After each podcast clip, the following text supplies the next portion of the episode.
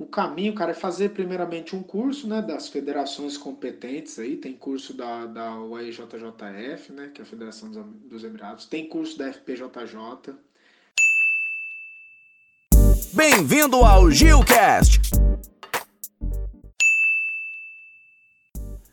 Olá, Tim, obrigado aí, cara, por você ceder um pouco do seu tempo pra gente aí do Gilcast. Para começar esse episódio, né, a gente sempre pede aí para que os, os nossos convidados escolham uma música tema. E qual música que você deixa aí para esse episódio, cara, na playlist? Ô, cara, eu que agradeço o convite para eu estar tá falando um pouquinho para vocês aí do Gilcast. Para mim é uma honra. Uma música que eu gosto bastante de ouvir aqui quando a gente vai treinar, fazer drill específico e tudo mais é Chama os Moleque, Cone Crew Diretoria. Coloca aí pra gente curtir.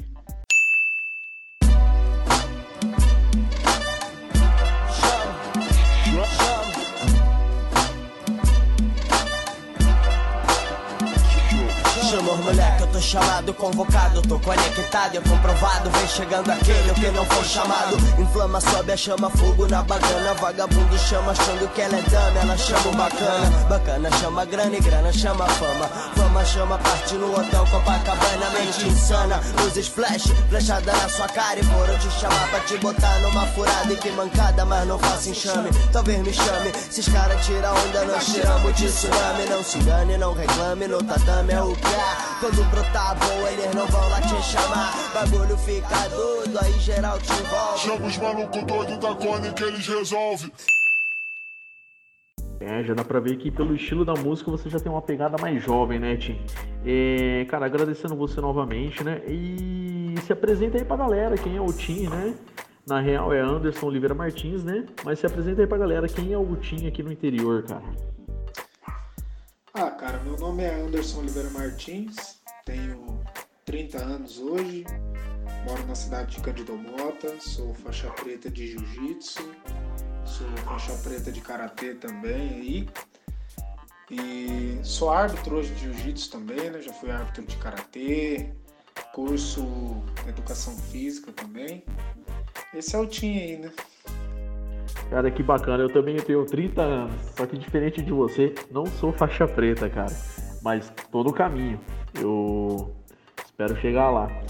É... Ô Tim, né, cara? É, conta um pouco aí, você também é faixa preta de, de karatê, cara. E conta pra gente como que surgiu o jiu-jitsu na sua vida, né? Ah, show de bola, Roger. Mas você chega lá, cara, vai chegar lá na faixa preta sim. É o que todos nós almejamos aí, né?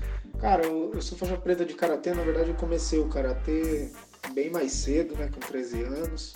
Fui levar mais a sério com 14, 15 anos tudo mais. E o jiu-jitsu veio na minha vida lá para os 16, 17 anos. Quando eu tinha uns 17 anos foi quando eu comecei firme no jiu-jitsu, num projeto social aqui na minha cidade. E tá aí, né, na minha vida até hoje, independente da, da época que eu, que eu tenha vivido aí, época mais difícil, treinando mais, outra época treinando menos, mas eu nunca parei com, com jiu-jitsu e a minha ideia é continuar aí até a minha velhice, né, um estilo de vida.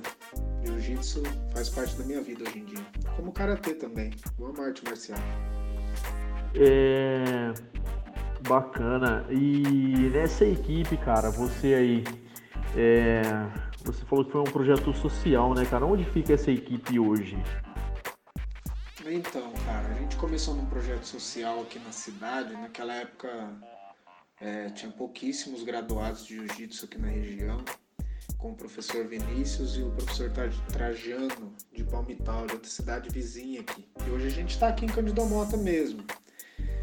E Aí a gente foi treinando, fui graduando, fui professor desde cedo, porque não tinha ninguém, né?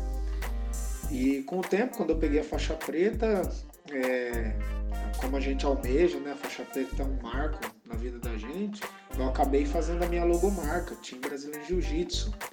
E a galera foi aderindo aqui, né? Meus alunos, todo mundo foi colocando Team Brasileiro Jiu-Jitsu, que antigamente a gente era só Jiu-Jitsu de Candido Moto.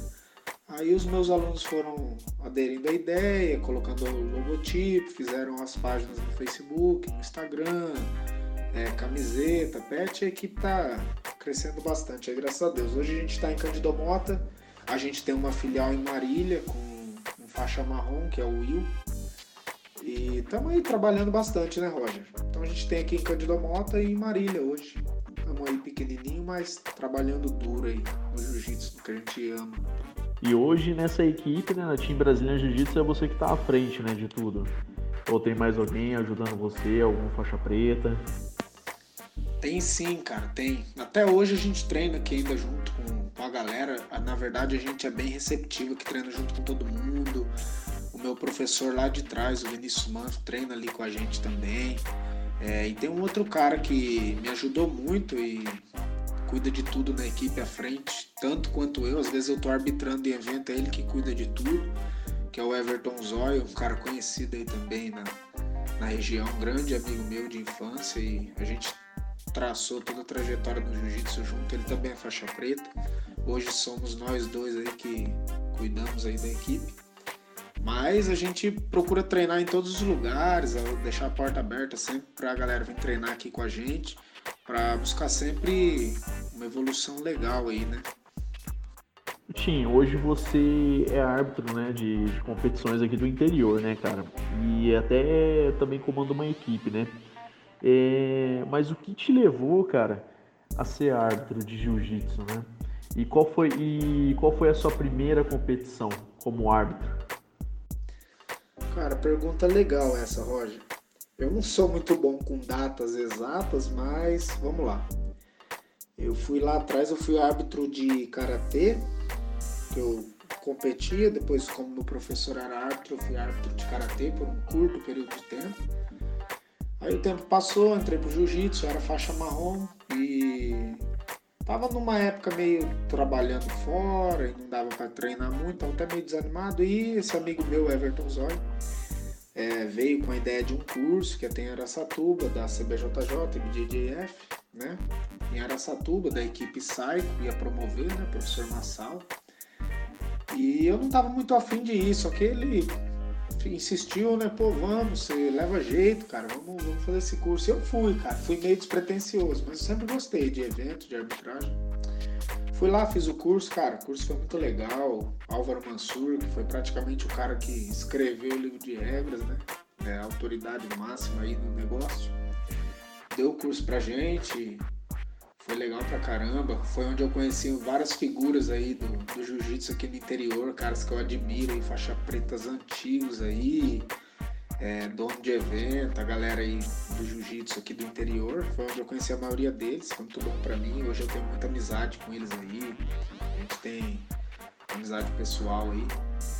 E depois disso, o primeiro evento que eu arbitrei, eu me lembro até hoje, meu amigo Sérgio Matuzaki, professor lá em Ourinhos, baita cara indo para jiu-jitsu também, que eu tive o prazer de conhecer, me convidou, cara, me deu a oportunidade, nunca tinha arbitrado, ele ia ter um evento lá que era terceirizado do mundo jiu-jitsu, né? E ele colocou eu no evento, tanto eu quanto meu amigo Everton Zóia, a gente arbitrou, a gente foi bem, né, cara? E a partir daí começou a surgir vários convites, né? A gente começou a tentar fazer um trabalhinho legal aí no meio da, da arbitragem. Aí eu recebi o convite logo no início da galera que ia começar a Copa Extreme, que também é um evento itinerante, igual o CIJJ, né, que é o Circuito Interior de Jiu-Jitsu, que é um evento que acontece por etapas anuais, para começar uma arbitragem ali, começar um trabalho. E desde o primeiro evento da Extreme, hoje a Extreme acho que está na 13 terceira edição, eu estou em todos como diretor de arbitragem, responsável da arbitragem. Hoje o evento está nas mãos do Alex Lobo, meu amigo aí, pessoal. A gente trabalha junto. E também trabalho no circuito interior com o James Garcia, que também é um cara super inteligente aí, sabe? Todo mundo já sabe da competência dele em fazer evento. Hoje eu trabalho em todos os eventos dele também, do Alex Lobo e vários outros eventos. Então de lá para cá, assim, graças a Deus, eu tenho tantos convites que eu tenho até que recusar. E nesse meio tempo a gente continua buscando crescer, fazendo estágio na IBJJF, conseguir arbitrar também no, no, no circuito do, dos Emirados Árabes, né, da, da UAJJF, que é a Federação de Abu Dhabi. Uma baita experiência, baita estrutura, tudo de bom, cara. E busco crescer. Então meu primeiro evento foi em Ourinhos, Copa Vex de Jiu-Jitsu. Massa, cara, que legal. E hoje a Federação de Abu Dhabi é umas que estão representando bastante, né, no Emirados. Cara, o que que um... Quais são as obrigações, né, que o... hoje um praticante de jiu-jitsu, ele... Se ele quiser ser um árbitro, o que, que ele tem que fazer? Qual é o caminho para ele conseguir alcançar aí? Pô, legal, cara. Só retificando aí, eu participei da, do evento da UADJF aqui em São Paulo, na etapa deles aqui, né? Mas, se Deus quiser, vou conseguir chegar lá sim. É só continuar trabalhando duro. Deus ouça você aí, cara. Logo nós vamos para lá, se Deus quiser. Cara, o caminho para ser um árbitro hoje, é, como eu tive uma oportunidade lá atrás, olha, o Serginho me deu uma oportunidade e eu vinguei, deu certo no, na arbitragem do jiu-jitsu, graças a Deus. O caminho, cara, é fazer primeiramente um curso, né, das federações competentes aí, tem curso da, da UEJJF, né, que é a Federação dos Emirados, tem curso da FPJJ, tem curso da CBJJ, que é o que eu indico, né, e a gente tem que fazer, principalmente quem vai graduar faixa preta, né? Esse é o caminho, fazer um curso. Se você busca arbitragem profissional, você tem que fazer aí na federação três estágios, tem que ser aprovado pelos caras para começar a arbitrar. Mas também é muito bom fazer carreira aqui no interior, arbitrar aqui. Os nossos eventos aqui do interior estão crescendo demais, cara, graças a Deus. E eu torço para que melhore cada vez mais. Isso é bom para os promotores de evento, para os atletas, para nós professores, movimento o mundo do jiu-jitsu aqui no interior. Então, até na Copa Extreme, eu como diretor, estou dando algumas oportunidades aí para a galera que é faixa marrom, faixa preta, que fez curso, mas nunca conseguiu fazer estágio na CBJJ, de, de arbitrar algumas lutas de criança e tudo mais, fazer uma espécie de estágio. Na verdade, a gente está colocando isso em, em estágio probatório ainda. A gente está testando isso para dar uma oportunidade para a galera, para a galera sentir como que é arbitrar, porque arbitrar não é só conhecer as regras. Na verdade, você tem que ver se você tem o preparo mental para arbitrar, né? Porque o árbitro ele tem que ter ele tem que ter um cerne muito bom. O árbitro ele tem que ter uma cabeça muito boa para lidar com, com cobrança, com reclamação, porque quer queira, quer não, isso faz parte da profissão, né? Mas então a minha dica é, se você deseja arbitrar, é, procure fazer um curso né, da federação e procure os promotores de evento, pede uma oportunidade. No meu caso, na Extreme, quando o cara preenche esses requisitos, que é ter curso, que é ser faixa marrom ou preta, na verdade de preferência até preta, né? Mas marrom também pode. A gente tenta, né, na medida do possível, encaixar a pessoa. Se ela não tem essas características, eu vou falar a verdade para ela. Olha, você não foi bem nisso, nisso, nisso, mas dá para melhorar. Se é isso que você quer, busca melhorar neste, neste aspecto, entendeu? Para ajudar, dar uma oportunidade para quem quer seguir carreira aí. Legal, mano. Isso é, isso é bem massa, né? E o propósito também do, do nosso podcast é é, levar cada vez mais aí o nosso interior. Tá sempre fazendo entrevista aí também com a galera do interior. E aproveitando aí que você falou, né? É, regras. Quais são as principais regras que um árbitro e até mesmo um atleta, cara, é, tem que seguir né, nas competições? É, e aproveitando já o gancho aí, é, o sistema de pontuação, cara, do jiu-jitsu. Explica pra galera um pouco mais sobre o sistema de pontuação. Pergunta legal, Roger. Vou até aproveitar para fazer um jabá aqui, cara.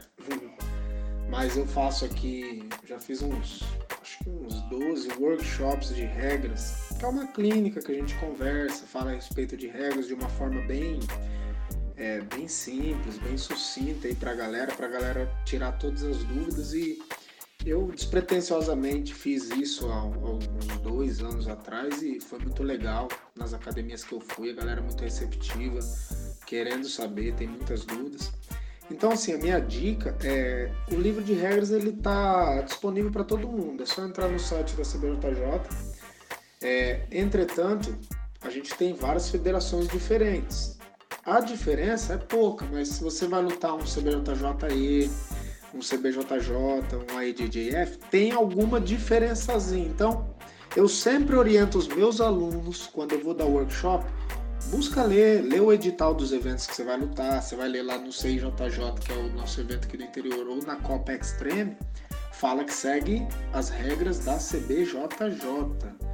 Então você já sabe que segue as regras da CBJJ. É raro, mas eu já vi eventos que seguem regra da CBJJE.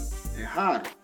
Mas se você conhece a regra da CBJJ, você já tem uma, uma margem, um parâmetro aí de todas as outras regras, né? Cara, é bom ler o livro todo. Foi-se o tempo para a competição em que saber o que vale dois pontos, né? Que é a queda, a raspagem, o joelho na barriga, o que vale quatro pontos, o que vale três pontos, era o bastante. Hoje em dia, no, no cenário de competição, a galera ganha lutas por vantagem, ou as lutas são decididas por punição. Então, aquele atleta que tem um conhecimento um pouquinho mais profundo da regra, da regra, né? Ele já está um, um enorme passo à frente. Então você vê já hoje atletas aqui no interior, né? A galera tá muito profissional. Ele luta, ele já olha para o árbitro, ele já olha para o placar, porque ele conhece a regra e ele sabe que tá valendo. Hoje em dia a galera tá, tá muito, muito esperta. E o jiu-jitsu que eu posso dizer é um, é um sistema progressivo de pontuação. Então sempre você tem que estar tá buscando a luta. Eu estou numa montada, fiz quatro pontos, que é a pontuação máxima. Eu não posso retroceder para um joelho na barriga direto para pontuar, que não vai acontecer.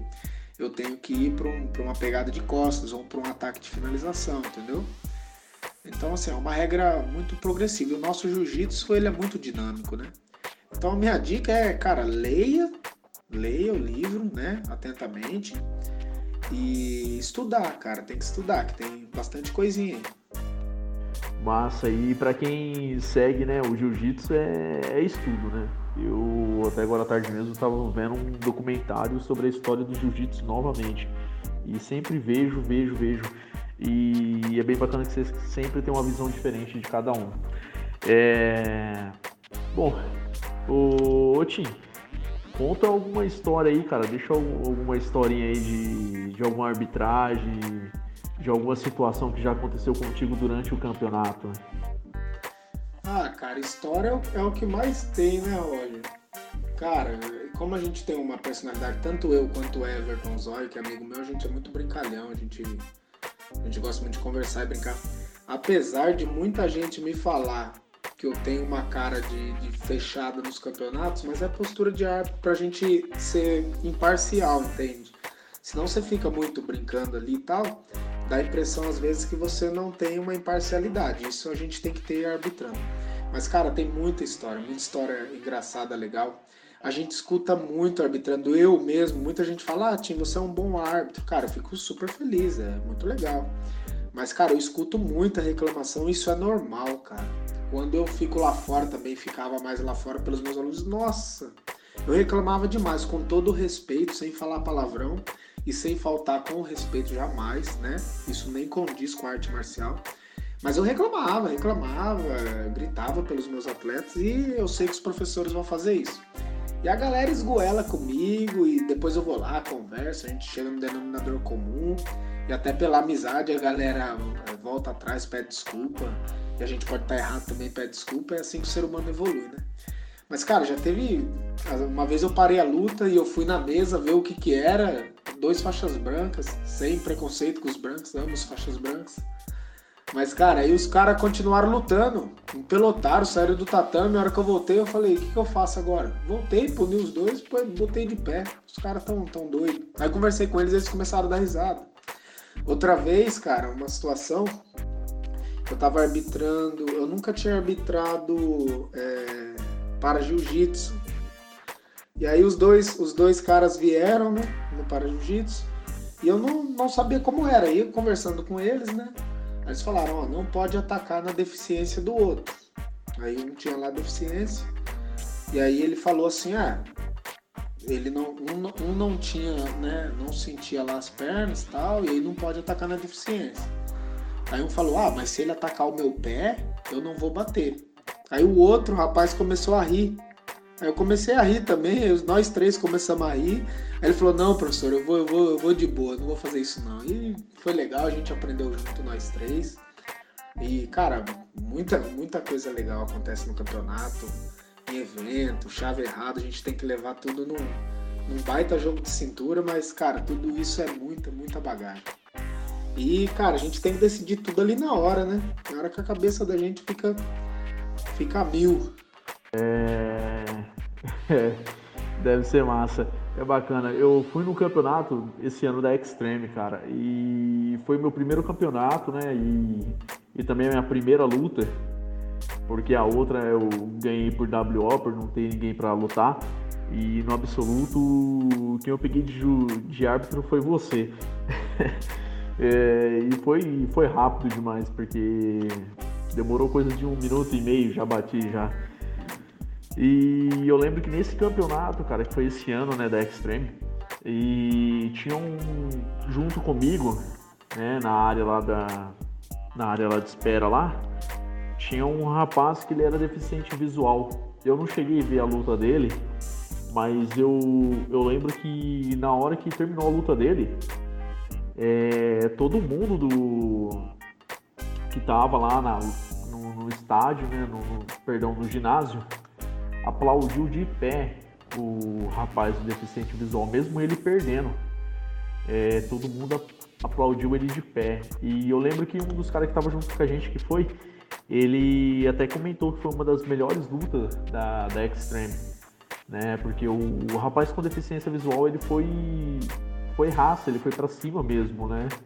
Não sei se você chegou, seu árbitro dessa luta, ou se você acompanhou também de perto isso.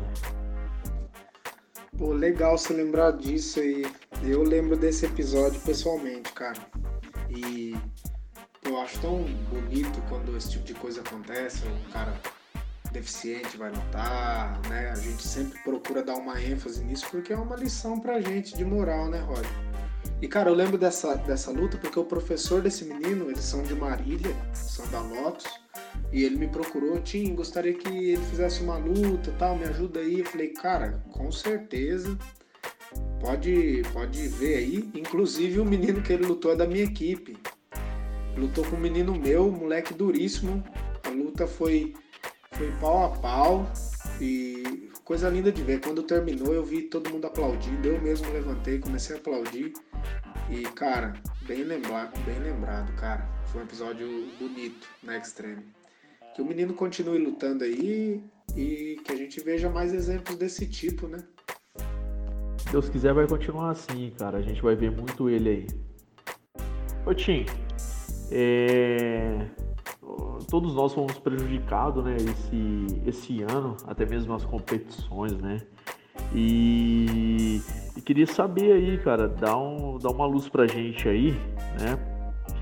Umas dicas aí para quem quer se manter focado para as competições, ou, ou o que podemos esperar aí do campeonato no interior paulista, devido a essa pandemia? É, Roger, certas coisas estão aí fora do nosso alcance, né? Quem esperava que uma, uma pandemia fosse atingir o mundo todo, né? Então tá todo mundo aí esperando, né, para que isso passe, para que a gente volte mais forte. Cara, a gente mesmo aqui ia trabalhar, tá, tava trabalhando duro aí para ir pro Campeonato Brasileiro da CBFJ e tá tudo parado, né? O calendário, a gente não sabe quando volta e como as coisas vão ficar. As federações já estão tomando as medidas aí cabíveis, né? Para amparar os atletas, né? Que são filiados e tudo mais. E, cara, aqui no interior, é, converso aí frequentemente aí com alguns donos de evento e promotores de evento que eu conheço aqui. E eles estão na mesma situação, né, Roger? Eles estão esperando começar as liberações, né? Primeiro, eu creio que vai voltar às aulas e nas academias, nas cidades, para só então é, os eventos poderem voltar, ainda mais o jiu-jitsu, né? Que é uma luta de muito contato. Estamos aí esperançosos, cabe a nós aí ficar desejosos e esperançosos, né, que tudo passe logo e que os eventos possam voltar forte, para que a gente não tenha tanto impacto aí, né, na evolução aí do nosso esporte e de todos os outros. A minha dica aí para quem está em quarentena é tentar se manter ativo, principalmente a mente, né? Uma mente forte aí vale mais do que um corpo forte, eu acredito nisso. E uma mente forte ajuda o corpo a manter, a manter o corpo sadio, né? Forte. Procurar fazer cardio, o que dá para fazer em casa, procurar é, ver bom material, procurar cuidar da dieta, procurar cuidar de detalhes, procurar ler bastante, procurar fortalecer, né, o, fortalecer a mente aí nesse período é muito importante. Eu creio que é bom agora para a gente cuidar de pontos que a gente não cuida quando a gente está na correria.